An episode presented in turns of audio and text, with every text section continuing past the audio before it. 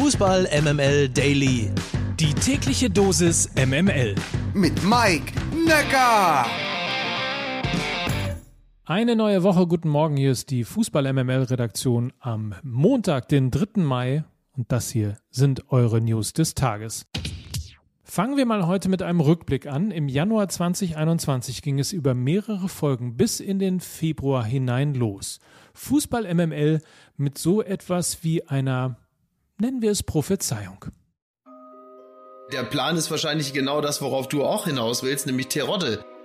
Ich wollte nämlich gerade sagen, äh, Schalke 04 mit Simon Terodde hätte wahrscheinlich zwölf Punkte mehr. Bullshit, die bräuchten jemanden wie Simon Terodde.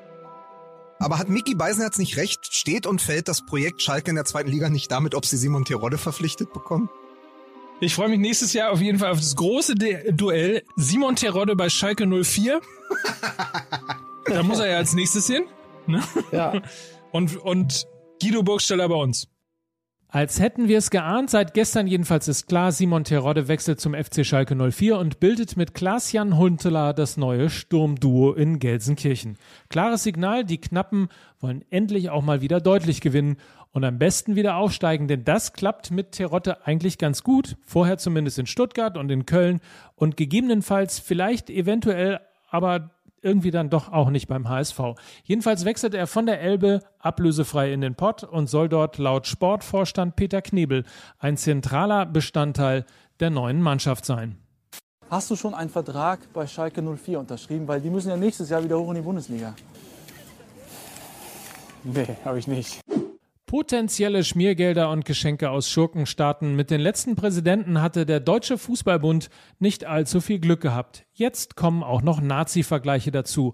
Das Chaos beim DFB geht weiter. Wieder mal also ein Präsident kurz vor der Ablösung. Fritz Keller ist ja seit Tagen in der Kritik. Er hatte seinen Vize Rainer Koch als Freisler beschimpft und ihn damit mit Roland Freisler, dem Vorsitzenden des Volksgerichtshofes im Nationalsozialismus, gleichgesetzt.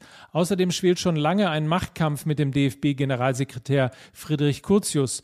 Biden wurde gestern in einer außerordentlichen DFB-Krisensitzung mit den Präsidenten der Landes- und Regionalverbände das Vertrauen entzogen. Ein Rücktritt scheint unausweichlich. Keller und Curtius erbaten sich nach der Sitzung in Potsdam Bedenkzeit. Der FC Bayern München hat in der Champions League der Frauen das Finale verpasst. Im Halbfinalrückspiel verloren die Bayern gegen Chelsea mit 1 zu 4, zu wenig nach dem 2 zu 1 im Hinspiel. Im Finale trifft Chelsea am 16. Mai in Göteborg auf den FC Barcelona. Ob auch die Männer das Finale erreichen, entscheidet sich am Mittwoch gegen Real Madrid. Die Serie A hat etwas, was sich viele Fußballfans auch in der Bundesliga wünschen. Zlatan mal einen anderen Meister. Zum ersten Mal nach neun Jahren geht der Titel nicht an Juventus Turin, sondern an Inter Mailand. Es ist der 19. Meistertitel in der Geschichte von Inter. Inter, Inter, sei campione. Inter, Inter, tricolore. Milano dell'Azzurra.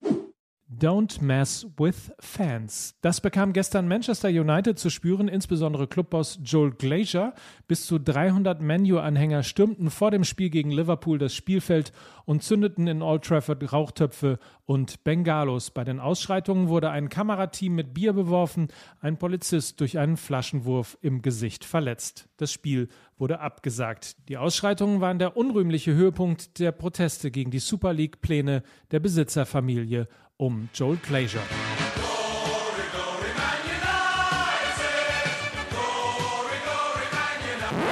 Und das waren sie, die ersten News der Woche. Es sei darauf hingewiesen, wir nehmen gleich eine neue Folge Fußball MML auf und wir hier in den Daily News hören uns morgen wieder zur gleichen Zeit, zur gleichen Stelle. Mike Nöcker für Fußball MML.